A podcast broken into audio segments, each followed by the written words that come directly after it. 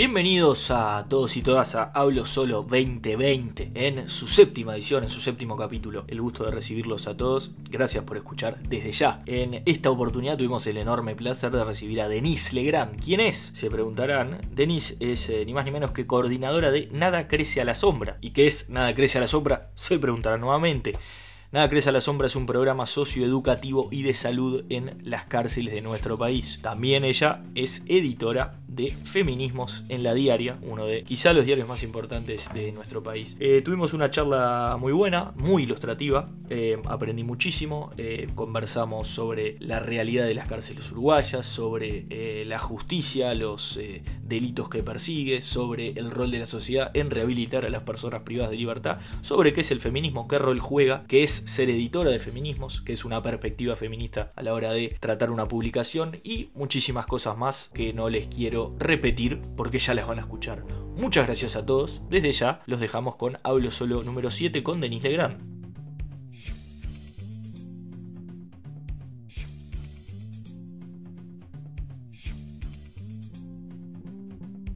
Me, parece inevitable empezar con el artículo 26 de la Constitución, básicamente que dice que las cárceles son lugares en los que no se mortificarán, este, vamos a decir, a, las personas privadas de libertad a, grandes rasgos. ¿no? Es una de las varias cosas que toca eh, este artículo. ¿Cómo, ¿Cómo, ves el estado de situación? O sea, ¿qué tan lejos estamos de, ese texto de, hace muchos años, pero que, en definitiva nos rige todavía? Bueno, en líneas generales en la Constitución se plantean muchas cosas que en las cárceles no se cumplen. Eh, y por otro lado también se le adjudica a la cárcel mucho más que lo que es su competencia, porque se le adjudica a la cárcel que rehabilite, que reconecte a las personas con la comunidad, que logre que las personas dejen de volver a delinquir y además, en teoría, que para que las personas dejen de delinquir se necesita solucionar las necesidades criminógenas, es decir, solucionar básicamente la vida y las cuestiones que hacen que a las personas lleguen a delinquir. Claramente la cárcel no hace todo eso, no tiene chance de hacer todo eso y no estaría bien tampoco que hiciese todo eso. Entonces, no solo la constitución dice cosas que la cárcel no cumple, sino que a nivel social se le adjudica a la cárcel competencias imposibles de cumplir. Está bueno lo que decís porque mencionás a la sociedad en esto como, como conjunto y eh, convengamos que hay como un doble discurso bastante fuerte, que todos decimos que existe, viste, la, famosa hipocresía con, con, los presos, desde, no sé, miramos el marginal, viste, decimos, uh, qué buena serie, qué demás, y después ves a cualquier delincuente del estilo y la mitad de la gente o le da vuelta la cara o dice, no, hay que matarlos a todos, ese tipo de cosas. Eh, ¿Cómo concebís vos que estás viste en el día a día ahí, esta, esta hipocresía, si es que para vos existe con, con la gente que, que, está presa, ¿no? O privada de libertad, o como quieras decirle. Sí, creo que lo primero que hay que hacer es diferenciar una ficción como de, de, la realidad. Digamos, cuando uno visualiza una ficción, básicamente hay un relato, en el relato hay una historia, en la historia hay personajes y quienes dirigen esa ficción hacen que nosotros eh, adhiramos o no a determinados personajes, ¿no? Y ahí no tiene mucho que ver a veces con lo de los buenos, los malos, uno depende de cómo se cuente la historia es con quién vos vas a generar afinidad. Todo eso, a ver, lo mismo hace la prensa cuando construye una noticia, cuando cuenta una historia, lo mismo hacemos todos los que contamos cuando intentamos eh, generar empatía o distancia. Ahora, lo que pasa con las personas que, que cometen delitos es que en general representan un montón de cuestiones que la sociedad no quiere ver o desprecia o básicamente lo quiere lejos porque le tiene miedo, porque es verdad que genera mucho daño y porque genera también todo un componente social de todo, de todo aquello que, de todo aquello que está asociado a la fealdad, pensando en esta cuestión de la teoría de la belleza y la fealdad. Entonces es medio obvio también que, que la marginalidad genera un poco eso y más aún cuando hay determinados relatos que intentan además cargar una marginalidad de un estigma, de una culpabilidad que tiene mucho que ver con esto, con construirlos como enemigos públicos. Pasó en algún momento con los, en algún momento pasó hace cinco años, particularmente con los adolescentes en conflicto con la ley, este, pasó en otros momentos de la historia con otra construcción de enemigos ideológicos en otro momento de la historia, la construcción de enemigos ideológicos era mucho más claro. Era, no sé, el comunismo, eran determinados regímenes. Ahora los enemigos ideológicos parecen ser mucho más los narcotraficantes que eh, ideologías políticas, aunque eso también vemos que en estos últimos tiempos se está migrando hacia una nueva construcción. Me parece que la sociedad necesariamente para montar determinadas estrategias necesita construir enemigos ideológicos y hoy son las personas que cometen delitos. Claro, está, está bueno eso, porque esa, esas construcciones colectivas, viste, de, enemigos, que decís, también se hace como una subcultura al revés, viste, yo qué sé, como decís vos, cuando se arma el relato, eh, a veces te lo venden como bueno, viste, no sé, vos ves la serie Narcos o justo hablaste de narcotraficantes y se me ocurrió, ¿qué te pasa a vos que estás, vamos a decir, tratando de, eh, acá tengo anotada la eh, desistimiento, vos trabajás en base al desistimiento, es, un concepto que vi que, que mencionás seguido, ¿qué te pasa con, con, eso de, de, por otro lado, digo, obviamente el estigma por un lado y por otro la, la construcción del relato como esto está buenísimo, viste, viste que hay como un doble filo peligroso ahí.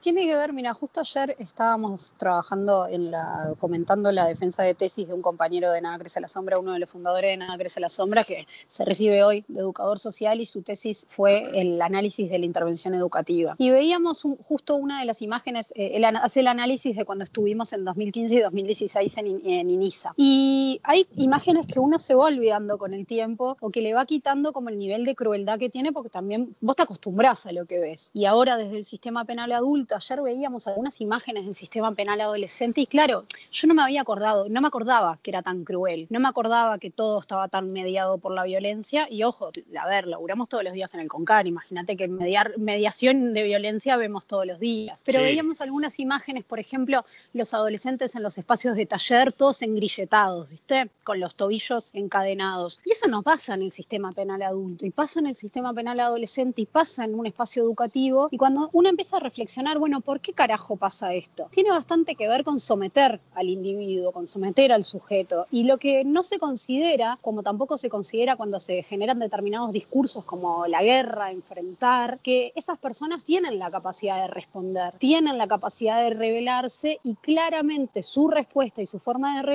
de revelación va a ser una forma violenta. Entonces, cuando se dice, este, vamos a hacer un combate frontal al narcotráfico, por ejemplo, ¿qué pensamos que va a generar del otro lado? Un combate frontal implica dos partes, implica un conflicto armado, implica que las personas también se armen del otro lado, respondan. Lo mismo eh, cuando, por ejemplo, a los adolescentes se los engrilleta en un espacio educativo. ¿Qué esperamos que esos adolescentes digan? Pa, la verdad que yo estoy engrilletado acá y voy a ser una mejor persona porque acá me tienen engrilletado. No, lo que van a hacer, eh, querer hacer es romper esos grilletes, desconfiar de ese sistema que los engrilletó, pero además desarrollar violencia como respuesta. Desarrollar también hay eh, un sociólogo argentino, Esteban Rodríguez Alzueta, que habla de la profecía autocumplida, que dice que los pibes chorros no existen, que son una construcción social en respuesta a mucho estigma que se carga sobre determinadas poblaciones. Entonces, si a vos tanto te dicen que vas a hacer algo, tanto te, te estigmatizan porque vas a hacer ese algo, a vos lo que te queda es convertirte en ese algo y, y ser lo mejor posible de ese algo, o sea, el pibe chorro más chorro. Entonces, bueno, todas esas cosas tienen que ver con lo que propone hoy la cárcel, lo que propone hoy el sistema de violencia y también eso a nosotros nos hizo reflexionar pila sobre lo que propone hoy, más que nada, lo que propone desde históricamente el sistema penal adolescente, justamente en una etapa de tanta formación y en una etapa que difícilmente vos lo que aprendés ahí puedas deconstruirlo después. Sí, claro, viste que mm, eso que decís eh, va como con ese concepto medio sociológico de se me ocurre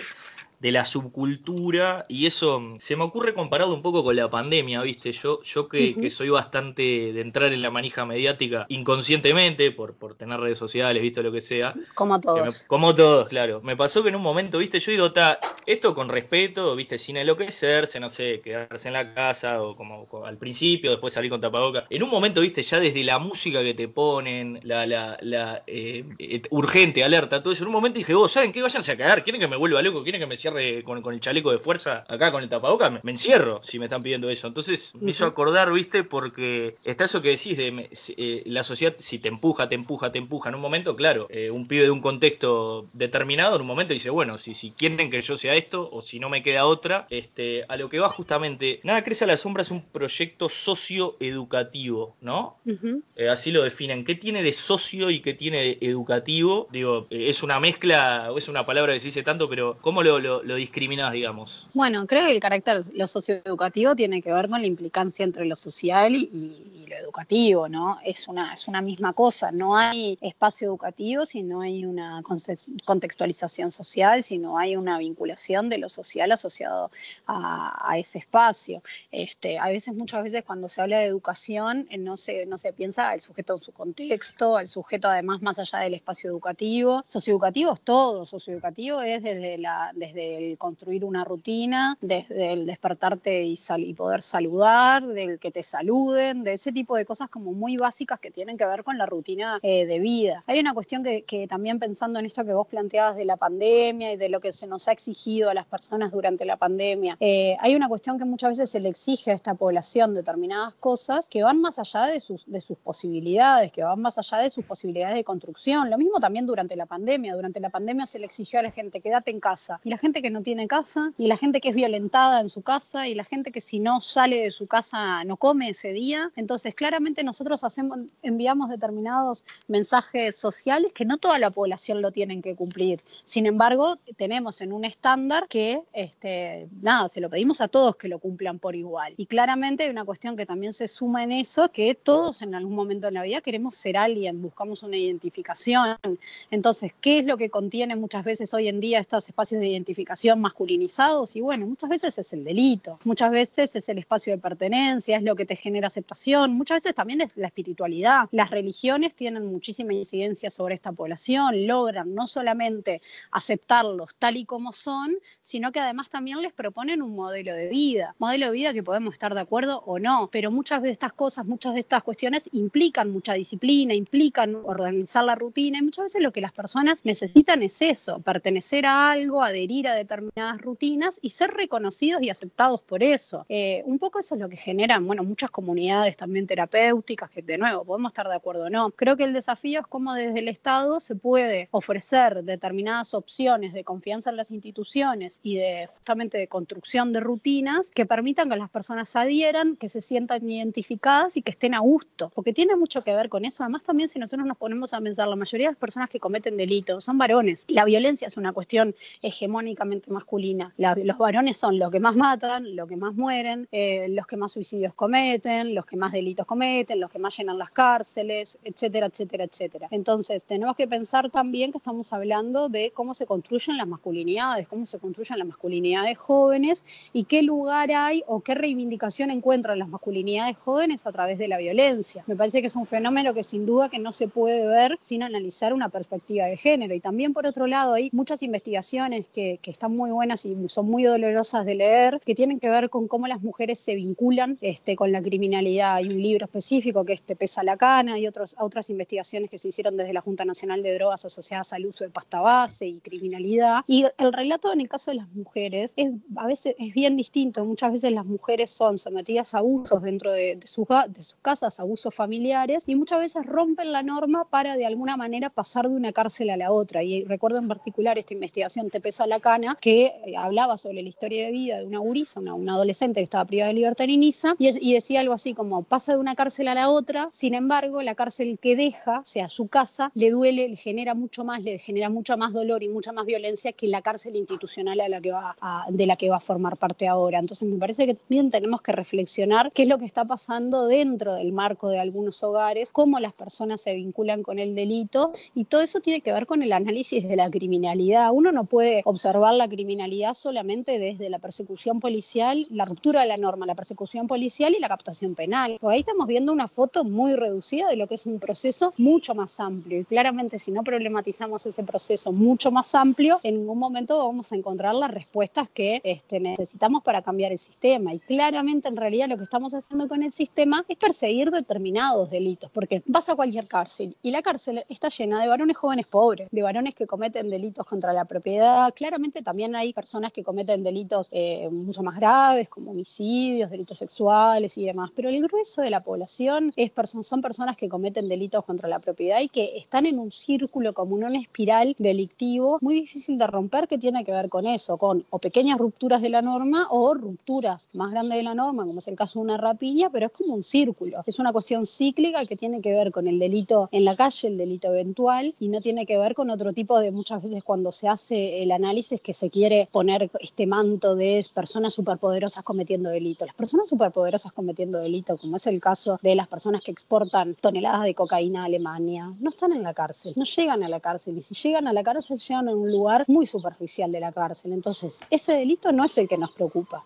No nos preocupa que ese delito sea el que desencadene todo esto otro en gran medida. No, nos preocupa la persecución, volviendo a lo que planteábamos en las primeras preguntas, nos preocupa la persecución de determinada población. Entonces, bueno, también hay que asumir eso. Hoy la institución carcelaria es una institución de captación de un montón de gente pobre que no está en la calle, que no está siendo sujeto de una política social, está siendo sujeto de una política punitiva. Listo, esa es la forma que tiene el Estado de vincularse con esta población. Asumámoslo y actuemos en consecuencia. Entonces, tengamos claro también que esas personas difícilmente van a poder reincorporarse a la sociedad porque no solamente tienen un deterioro de por sí producto de, una marginalidad sostenida en el tiempo, sino también tienen un, un producto de violencia asociado al daño que ha generado el sistema. Tengo un montón de disparadores fui anotando. A ver, bueno, sobre, empiezo por el final. Lo que decís al final está bueno porque, viste, hay muchas, eh, no soy ni ahí experto en la materia, ni mucho menos, pero hay pila de teorías sociológicas, viste, que hablan de que, capaz que es lo que falta un poco en el Estado, más allá de los partidos, falta, me parece, en general, a nivel, a nivel Estado, esa perspectiva sociológica, viste, de, que el crimen suele ser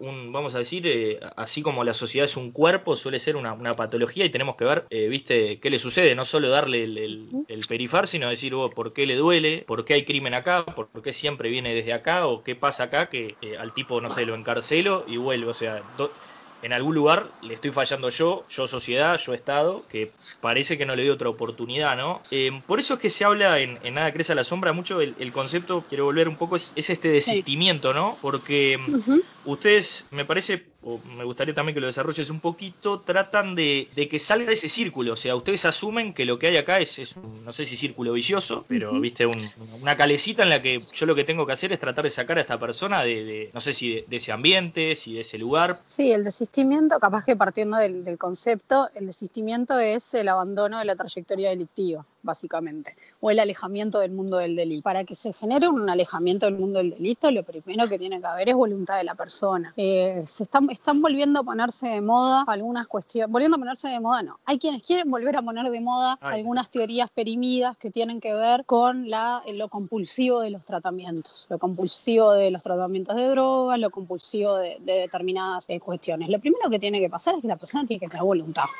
O sea, tiene que querer dejar de delinquir, tiene que querer romper con el círculo, así como tiene que querer, en el caso que tenga un uso problemático, dejar de consumir una sustancia. Eso para empezar. Lo que pasa en, los procesos de desistimiento es que en general aparece algún punto de inflexión, se genera un punto de inflexión que puede tener muchísimas causas. Eh, algunas causas tienen que ver con cuestiones ni siquiera formales, tienen que ver, por ejemplo, con tener un hijo, tener una pareja, que algún familiar te ponga un límite, te diga, bueno, hasta acá llegamos, este, o la religión, este, o también en el caso de lo que nosotros sostenemos, las actividades educativas o la oportunidad de trabajo. Eso genera un punto de inflexión que a la persona le genera de alguna manera un antes y un después, por lo cual involucrarse en la actividad delictiva aumenta los, aumenta los costes. ¿Qué quiere decir esto? Yo de repente soy alguien, yo de repente tengo algo para perder y pienso un poco más la posibilidad de revincularme con el delito. Ahora, otra de las cosas que se genera es que esa actividad que aparece es una actividad que genera un círculo alternativo, un mecanismo de monitoreo y claramente un espacio de identificación alternativa, porque ¿de qué te sirve vos querer generar un cambio, querer cambiar tu trayectoria individual si tu círculo directo y tu espacio de pertenencia siguen la misma? Que esa es como gran parte de la discusión de cuando las personas dicen, bueno, hacen un proceso en un lugar y después vuelven al barrio, donde en el barrio la actividad es una. Ese tipo de cosas son todas las que hay que considerar a la hora de pensar el desistimiento. También hay otra de las cosas que hay que considerar, que, que a veces cuesta mucho entenderlo, es que el delito, así como, eh, así como otro tipo de problemáticas, tienen recaídas, implican recaídas. Y es parte del proceso de salida también.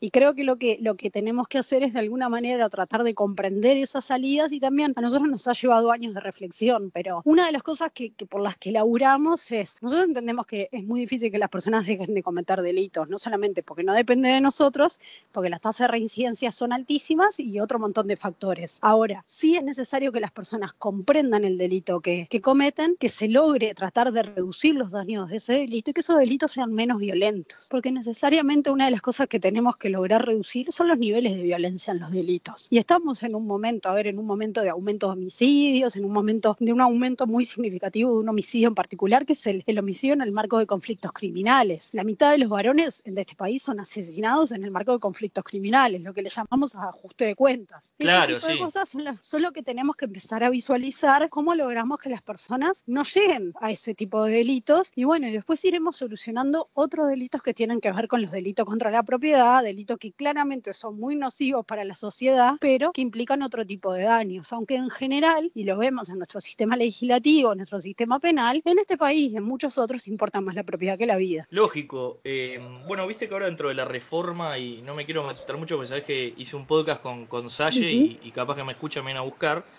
Pero Sí. sí, me, me viene, me viene a buscar. Hay una cosa por lo que entiendo que refiere a que en la, o sea, ahora en los hurtos, si se puede restituir la cosa, digamos, eh, se desiste de la denuncia, entendiendo, en ese sentido, yo por lo menos, o según he leído a procesalistas del tema, entiendo que, que estoy de acuerdo, que decir, bueno, a ver, si, si el daño fue la propiedad y te la restituye, ya está, todo, toda esa, esa suerte de sed de venganza, viste, que, a veces hasta demagógica del propio sistema, un poco la, la- la tratamos de, de barrer. Y ojalá eso funcione, o por lo menos en, los papeles parece tener un, un sentido. Te llevo para otro lado, porque parte de tu biografía es ser edito- editora de feminismos de la diaria. ¿Puede ser? Sí. Te hablaste un poquito de, de tema de perspectiva de género, un poco, y me quedó en el medio quería volver. Primero que nada, ¿qué es ser editora de feminismos, digamos? que Bien, este, bueno, hace unos años en la diaria definimos eh, una cuestión que, que veníamos conversando que tiene que ver con generar una línea editorial con perspectiva feminista, poder generar periodismo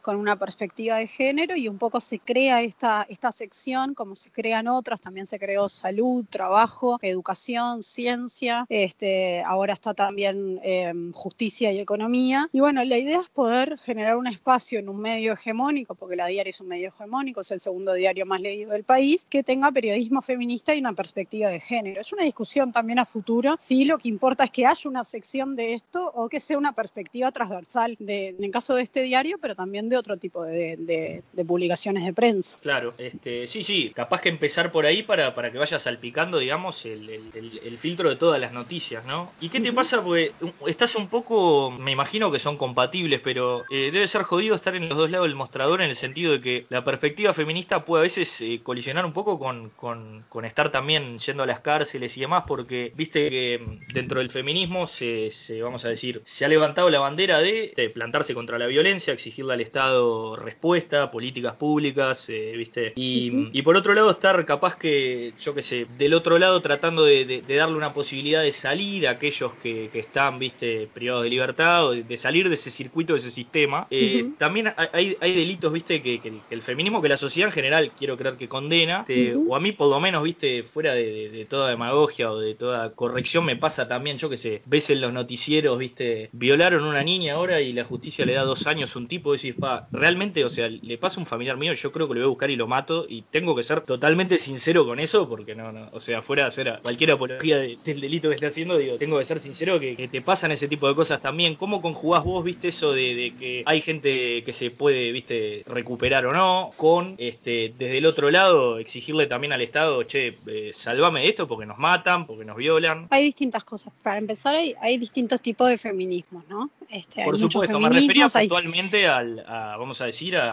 a exigir eh, respuesta a políticas públicas ante ciertos problemas que son emergencias, fuera de, como decís vos, sin el duda. movimiento a grandes rasgos, ¿no? Pasa que cómo, cómo querés laburar una emergencia si no laburás con los ofensores. Porque en, una, en la situación de violencia de género en particular, tenés personas que son víctimas y tenés personas que son victimarios. Tenés personas que reciben violencia y tenés personas que la ejercen. Para nosotros la estrategia ha sido trabajar con las personas que ejercen violencia. Este, ha sido una discusión también eh, muchas veces histórica para nosotros. Bueno, ¿qué pasa con determinados delitos? ¿no? ¿Qué pasa con determinados delitos como los delitos de género, los delitos Claro. sexuales?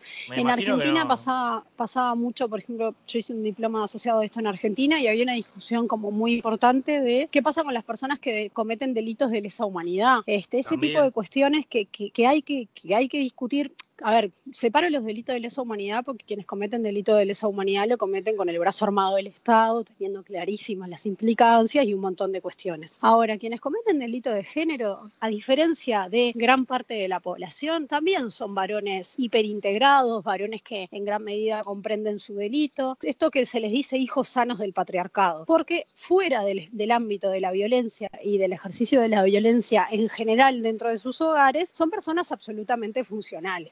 Para nosotros es una decisión política trabajar con los, con los ofensores, poder generar determinadas prácticas que intenten hacer un aporte, justamente ese aporte de la política pública, el laburar para que los ofensores de género puedan de alguna manera desistir de su conducta delictiva. Y claramente, bueno, si no trabajamos con esas personas, muy difícilmente logremos reducir los daños que genera este delito, porque además no es que esas personas ejercen violencia con una sola persona, con una sola pareja. En general es una conducta sostenida y reiterada en el tiempo. Entonces, en algún momento esa masculinidad hay que abordarla. ¿El sistema hoy tiene las condiciones para hacerlo? No, de ninguna manera, no lo tiene. Las personas que cometen delitos de género están a veces algunas, en un principio más que nada, separadas del resto de la población por una cuestión de seguridad, pero después básicamente el proceso eh, penal dentro de la cárcel tiene que ver mucho con la conducta, con la trayectoria intracarcelaria suelen muchas veces estar en los mejores lugares del sistema porque, como te decía, son hijos sanos del patriarcado que comprenden clarísimas las lógicas y clarísimos los sistemas punitivos. Entonces, necesariamente tenemos que trabajar con esta población. Si nosotros queremos abordar el problema, no podemos abordar solamente a, a los daños que genera el problema. Pesa y pesa, te cuestiona, te cuestiona. Pararte muchas veces a estar este, compartiendo espacio con determinadas poblaciones genera un, un conflicto que te interpela, que hay que discutirlo, que, y sí, por supuesto, pero a lo largo de, de, lo que ha sido nuestro trabajo nos ha tocado más de una vez. Y bueno, y claramente uno tiene que, que comprender cuál es, cuál es, su rol y también cuando vos decías la cuestión personal, nosotros eh, somos técnicos, laburamos de un punto de vista profesional. Si mañana alguno de nosotros en nuestras familias nos tocase una situación compleja, que claramente a muchas de las personas que, que forman el, el, equipo, obviamente hemos atravesado el delito por distintas situaciones y claro. no vamos a ser quienes vamos a diseñar la política ni vamos a ser quienes la ejecuten. Lo importante también es eso, obviamente si yo le pregunto a una madre, a una, a una niña, una situación que, que fue atravesada por la violencia, yo no puedo esperar una respuesta eh, ni, ni, profesional ni, ni, técnica. Obviamente uno actúa desde la emoción, pero la emoción no puede construir política pública. No, por supuesto. Pero claro, está, está bueno también lo que decís de, de también asumirlo, de que la discusión está ahí. Tampoco entrar en esa cosa como esotérica de que estas cosas no existen porque... No, pero viste, siempre está. Está, viste, claro. no solamente está en un nivel teórico, sino que está en el día a día. Cada uno, más vale. Está en el día a día, vale. están emergentes que suceden, están en las cosas que pasan y están en cómo también desde los equipos técnicos se logran problematizar determinadas cosas. Ahora, de nuevo, si no hay equipos de trabajo que trabajen con los ofensores de género, que logren de alguna manera laburar con esa gente, lograr que esas personas tengan mecanismos de monitoreo y bueno, estamos muy lejos de solucionar la problemática. Creo que también estamos muy lejos de la discusión del diseño de políticas específicas de programas para varones. Eso falta muchísimo, no han habido algunas, algunas experiencias, la Intendencia de Montevideo ha tenido talleres, ha habido algunas experiencias de programas dentro del sistema penal, pero estamos muy lejos de que eso sea algo que efectivamente rige la política. Y de nuevo, si vos no trabajás con quienes ejercen la violencia y quienes rompen la norma, muy difícilmente puedas solucionar el problema. No, por supuesto. Volviendo capaz que al feminismo a, a, gran escala y no y saliendo un poco de, de, este problema puntual, ¿no? ¿Qué te pasa cuando, que no es correcto, pero se dice mucho, viste eso de no, yo no soy ni machista ni feminista, yo creo en la igualdad, por ejemplo? Que en realidad entiendo que el feminismo es, en definitiva, posicionar a la mujer en ese plano de igualdad, pero ¿te uh -huh. parece que falta énfasis ahí de, del lado de la sociedad? ¿Te parece que, que, a mucha gente le conviene que se piense eso para, este, viste, poner al feminismo en cierto lugar? ¿O cómo, cómo lo Sí, creo que, creo que no tiene nada que ver el chancho con la tormenta, ¿no? El feminismo sostiene la igualdad de género y la igualdad de oportunidades de varones y mujeres para tener una vida libre de violencia y el machismo propone la superioridad del hombre sobre la mujer. De pique, no, no son la misma cosa, no apuntan a lo mismo y no son opuestos tampoco. No, este... ni que hablar, pero viste, viste que yo lo he escuchado varias veces, estoy al tanto que, que no es correcto, pero ahí sí. estaba la pregunta. Sí, sí, de, se usa, ustedes, se usa todo el tiempo. Claro, yo creo ¿ustedes que luchan contra que... eso o, cómo, o decís, no, hay gente que le conviene plantearlo como, así? Como todo, como todo, hay gente que le conviene, hay gente que, o sea, y eso tiene que ver también con que llega un punto que vos lo podés repetir 150 veces ahora. Si hay gente que le conviene oponer uno con otro, se va a seguir oponiendo. Este, tiene que ver también con que las personas logren de alguna manera quitarle el cuco a las palabras, que logren no generar otros significantes asociados a palabras que tienen un significado muy claro. A ver, lo mismo que pasa con la esta idea de la ideología de género. La ideología claro. de género no existe. La ideología de género fue algo que se, que se creó, que crearon justamente quienes están opuestos a la igualdad de oportunidades para varones y mujeres y a, y a social y a la reducción de la violencia contra determinadas poblaciones para de alguna manera crear un fantasma y un enemigo ideológico detrás de eso. No es una, no es una cuestión azarosa. Lo mismo con determinadas organizaciones como, como a mis hijos, con mis hijos no te metas y ese tipo de cosas. Todas esas personas que muchas de ellas hoy llegaron al Parlamento y están en el Parlamento de nuestro país, tienen una, una reivindicación que tiene que ver con volver al orden anterior establecido, un orden en que efectivamente la mujer tenía muchas menos oportunidades, en que el varón era quien dirigía esto de la idea del jefe de familia. Y bueno, hay personas que les sirve. Y después hay personas que tienen que ir construyendo pedagógicamente cuál es la idea de, de, nuevo, de nuevas sociedades que se imaginan. Y no hacer la contraposición con, estas, con estos sectores de la población que además tienen muchísimo poder. Creo que parte de lo que ha demostrado el feminismo es que el feminismo ha emergido eh, desde, desde todos los lugares, desde personas muy chicas. Creo que los adolescentes, las y los adolescentes que están creciendo hoy en día van a, van a venir con, con otra rosca, otra rosca muy distinta a la que nosotros tenemos. Entonces, por ejemplo, hay determinadas cosas que son discusiones que de alguna manera van a ser obsoletas, como por ejemplo el lenguaje inclusivo, este, hablar con la E. Y no es típico de mi generación, yo tengo 31 años, no es típico de mi generación, pero por supuesto que si las nuevas generaciones lo logran y si quienes estamos hoy en espacios, por ejemplo, de editar un diario, tenemos que apoyar esa movilización para que cambie la sociedad y para que las mujeres estén incluidas en el lenguaje, y bueno, habrá que hacerlo. Ahora, no hay que forzar a nadie, los cambios culturales se van dando con el tiempo y tiene que ver también con uno ser acorde a su tiempo. Y si las nuevas generaciones nos proponen cosas distintas, cosas que además son libres de violencia y tratan de la inclusión, y bueno, habrá que apoyarlo. Cada uno a su tiempo y cada uno también comprendiendo cuál es un momento histórico. Más vale, eh, como decís vos, hay ciertas cosas, seguro el lenguaje es una de ellas, que es, que es natural, ¿no? Pero bueno, la misma constitución, volviendo un poco al principio, viste que al hablar de allanamiento se habla de, del consentimiento de su jefe, viste. Entonces, un poco, viste, tenemos esas leyes de, esa época también. En este caso, la, la, norma básica, fundamental, ¿no? Del, del, ordenamiento. Te hago una pregunta más de actualidad. Estas requisas últimas que se hicieron en las cárceles, viste, que se mostró un, un, operativo de la policía, evidentemente hay, hay también una, una, imagen que quiere dar el Ministerio del Interior, que ya te digo, no sé si buena o mala porque desconozco, pero de, eh, vamos a decir, eh, queremos eh, imponer cierto orden en la cárcel que o está faltando o que se está haciendo mal y se sacaron, viste, armas, celulares y demás. ¿Qué te pasa con eso, por ejemplo? ¿Te, pareció que está bueno? ¿Te pareció que, que, no va por ahí? ¿Te puede ayudar? ¿Qué, pensás vos? No me parece nada nuevo. No me parece nada nuevo. La única diferencia es que ahora se lo filme y se lo muestra. Requisas hubo siempre. Requisas hubo en todos los gobiernos, requisas muy grandes. Hay desde siempre. Y siempre en la requisa se encuentra lo mismo. Se encuentran armas, se encuentran celulares, se encuentran escabios, se encuentran drogas. Bienvenido, estás en una cárcel. O sea, eso es lo que sucede. La diferencia tiene que ver con una política comunicacional. Eh, a mí me parece que hay una, sí, obviamente hay una reivindicación de, de este rol de autoridad que no es nuevo y tampoco es algo, a ver, se, se, dice permanentemente, no es tipo, ucha, qué sorpresa, están haciendo esto. No, es la política comunicacional con la que vienen y con la que propusieron campaña y demás. Ahora, no varía de lo que eran los controles institucionales previos. O sea, no nos vamos a sorprender ahora por una requisa, no nos vamos a sorprender ahora porque se controlan determinadas cosas en las cárceles o se generan determinadas violencias en las cárceles, cuando en realidad es algo que sucede siempre. La diferencia es una política comunicacional y ahí también creo que lo que nos tiene que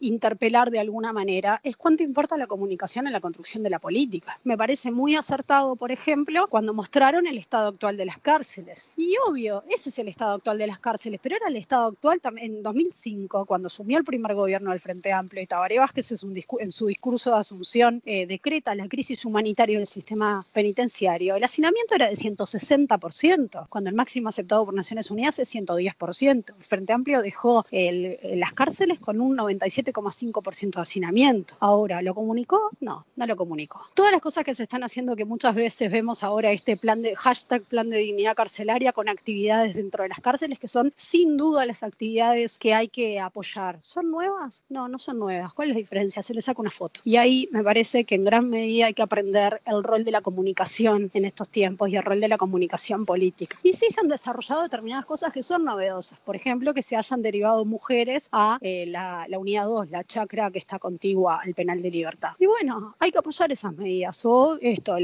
nosotros estamos actualmente ejecutando una política de salud sexual y reproductiva que es un cruce entre academia, sociedad civil y el Estado. Una política de Estado para todas las mujeres privadas de libertad del país. Y bueno, hay que apoyarlo. Ahora, la novedad de todo lo punitivo, de novedad no tiene nada. Este, requisas ha habido siempre. Nosotros hemos estado en medio de requisas, en espacios, o sea, trabajamos en cárceles hace muchísimos años. Imagínate que no es la primera vez que vemos una requisa situ. Y toda la parafernalia de los policías eh, generando una determinada coreografía y demás, es parte de las requisas, es parte del entrenamiento. No es una novedad. No es que, de repente se les ocurrió hacer esto. Esto es histórico. La diferencia es una política comunicacional. Y, es como decís vos también, digo, justo el, el mismo, yo que sé, la rañada, digamos, fue la cara de una reforma este, relacionada a la seguridad pública, ¿no? Hay, hay todo un y el viceministro también. También, El viceministro fue la carencia a la baja. Maciel fue la carencia a la baja. Claro, sí, son las dos reformas. Esa era, mira, para ahí iba. Eh, en 15 años tuvimos este, dos propuestas de reforma relacionadas al mismo tema, que si bien no salieron, porque evidentemente creo que fueron, me atrevo a decir, más allá de los partidos políticos, porque hubo gente de los propios partidos donde se impulsaban que estaban en contra, incluso seguramente hayan habido frente amplistas que votaron a favor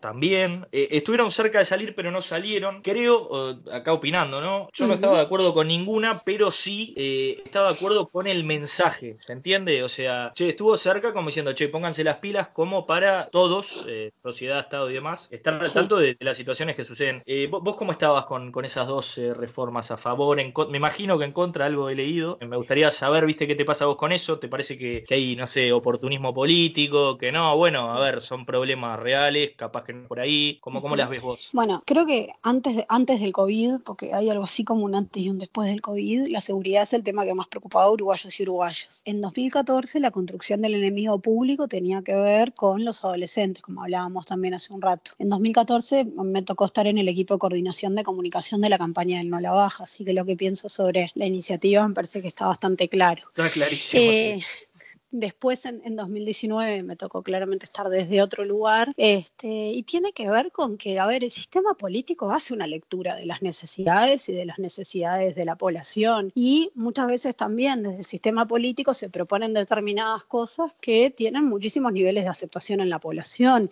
Si yo te construyo un problema y encima te digo que la solución es algo que es en abstracto y que tiene que ver con el encierro, la violencia y la criminalización, la gente en gran medida adhiere. No hay que descartar que no es para nada descartable que 47% de la población adhirió a ambas iniciativas. Tiene más votos que cualquier partido político por sí mismo en este país. Y ni hablar que, que la política de seguridad de este gobierno tiene que ver con las dos caras visibles de estas últimas dos iniciativas. Entonces, creo que está muy claro cuál es la línea, creo que está muy claro cuál es el mensaje. Ahora también creo que está muy claro también la línea de fracaso, porque son determinadas propuestas que no, no solamente no van a generar una incidencia en la seguridad pública, sino que van a agravar el problema. Eh, lo vamos a ver también con la ley de urgente consideración y el aumento significativo probablemente de la, de la población carcelaria que hay. Igual, hay que decirlo, antes de la luz también la población carcelaria no para aumentar. Tenemos 12.000, casi 12.400 personas privadas de libertad, aumentan de 100 en 100 en mes. Y esto no es consecuencia de la ley de urgente consideración, es consecuencia de los últimos años de legislaciones que han apuntado todas en este sentido. El aumento de penas no es una, no es una cuestión de este gobierno el aumento de penas fue la política que rigió el Frente Amplio, entonces tampoco vamos a hacernos ahora como que plantear que unos son los buenos, otros son los malos, y no, porque la política de seguridad para todos, escuchando también a una necesidad de la población, ha sido dar las mismas respuestas, pero las mismas respuestas, los mismos problemas después de 200 años de historia y claramente nos van a dar un fracaso del sistema. Aparte, viste dos reflexiones un poco para, para terminar, que te, tengo ya hace un rato. Viste que también, eh, dos problemas graves para mí, que, que también alguna cosa leí viste que se hace política con extender las penas cuando poco tiene que ver con sanar esa enfermedad, que es esa patología que es el delito, porque las penas no, tienen un carajo que ver con la eficacia del Estado, viste, para perseguir esos delitos primero, segundo, para, viste, efectivizar una,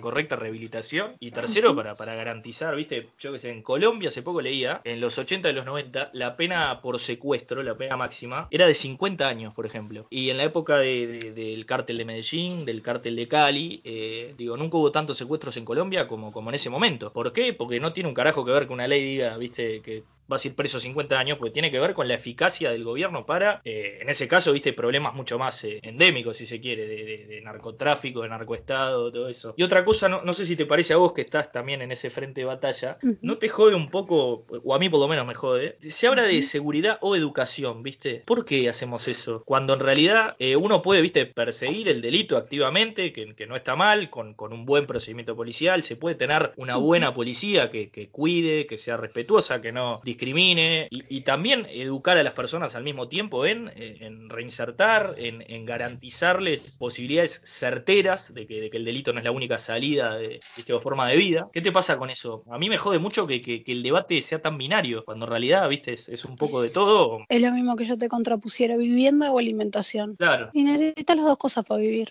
Como población necesitamos seguridad, necesitamos educación, necesitamos vivienda, necesitamos alimentación, necesitamos todo. Este, me parece justamente lo que tenemos que tender a alcanzar es que la seguridad sea lo más universal, lo más garantista, lo más asociado a una perspectiva, eh, justamente una perspectiva de seguridad, que las fuerzas de seguridad puedan trabajar en un régimen regulado, que puedan tener garantías no solamente para la población, sino también garantías para sí mismos. Los, las y los trabajadores de la seguridad muchas veces se, van, se ven expuestos a muchísimos riesgos, también a muchísimos daños y hay una cuestión que también es muy gruesa, que es el odio social, porque cuando muchas veces eh, desde determinadas jerarquías se emiten determinados mensajes, quienes pagan el, pato son quienes están en el territorio, son también las familias de quienes están en el territorio, ese tipo de cosas que, sin duda no están contrapuestas, o sea, y no puede haber educación si no hay seguridad, y no puede haber seguridad si no hay educación, como tampoco puede haber gente que viva con, en, en, la, en sociedad sin determinadas cuestiones más o menos garantizadas, entonces de sin duda que no están contrapuestos y sin duda, para terminar también, vos mencionabas, por ejemplo, el caso de Colombia.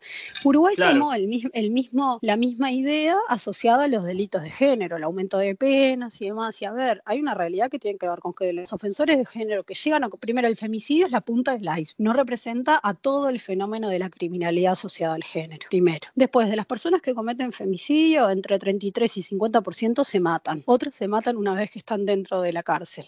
¿A quién le parece que, primero que llegamos con el delito ya cometido, ¿no? Porque si estamos aplicando una pena, el delito ya fue cometido. Pero después, realmente nos ponemos a pensar que un femicida que es capaz de tomar un arma y muchas veces matar a la mujer que en algún momento le eh, tuvo cariño y después tuvo otro tipo de sentimiento, matar a las propias madres de sus hijos. Estamos pensando que efectivamente ese tipo está con la calculadora haciendo el cálculo de cuánto tiempo va a pasar en la cárcel. Y no, no, le importa nada. Lo están moviendo otras cosas, lo están moviendo otras lógicas y lo están moviendo también una sociedad que no termina de, comprender este problema. Entonces, me parece que estamos muchas veces contraponiendo cosas que no tienen nada que ver una cosa con la otra y mientras tanto hay gente que pone el cuerpo, que pone la sangre y que, bueno, que sale muy lesionada de esta forma de ejercer política de seguridad. Denis, ¿qué objetivo a corto plazo tiene Nada Crece a la Sombra, digamos? Algo que me puedas decir, con esto nos vamos a sentir cuanto menos conformes. Bueno, este año este, ya empezamos el sábado, en siete meses vamos a tener ejecutado un Plan Nacional de Salud Sexual y Reproductiva por el que todas las mujeres privadas de libertad del país van a acceder a determinados estudios clínicos, como es el Papa Nicolau, la mamografía a las mujeres de mayores de 50 años, la colposcopía si corresponde, eh, el asesoramiento en anticoncepción y en interrupción voluntaria del embarazo en caso que corresponda. Eso va a ser una política de Estado, lo que te decía hace un rato, un cruce entre sociedad civil, Estado y academia, una deuda también pendiente, una deuda que viene de un trabajo que fue muy importante que se pudo hacer en la anterior gestión, que fue el diagnóstico participativo de salud. Este, y bueno, eso en siete meses va a estar ejecutado. También estamos todos los días con los talleres socioeducativos en cárceles que volvimos ayer, después de la pandemia, que ha sido muy complicada para todos, este, para todos, para las cárceles y también para quienes trabajamos asociados a las cárceles. Y por otro lado, también estamos para este año con un plan de urbanización dentro de CONCAR, que estamos construyendo una plaza pública en conjunto con la Intendencia de Montevideo, que más o menos calculamos que en octubre va a ser inaugurada. También empezó hace algunas semanas y, y bueno, con ese trabajo por este año, estos serían los objetivos por este año. Veremos el año que viene, iremos viendo también año a año qué, qué depara y cuáles son las necesidades del sistema penitenciario. No, por supuesto, hay que ajustar además sobre la marcha en este tipo de cosas, ¿no? Tan, tan dinámicas. La cárcel es una continua emergencia, así que en eso trabajamos. Muchísimas gracias por tu tiempo. ¿eh? Vamos arriba.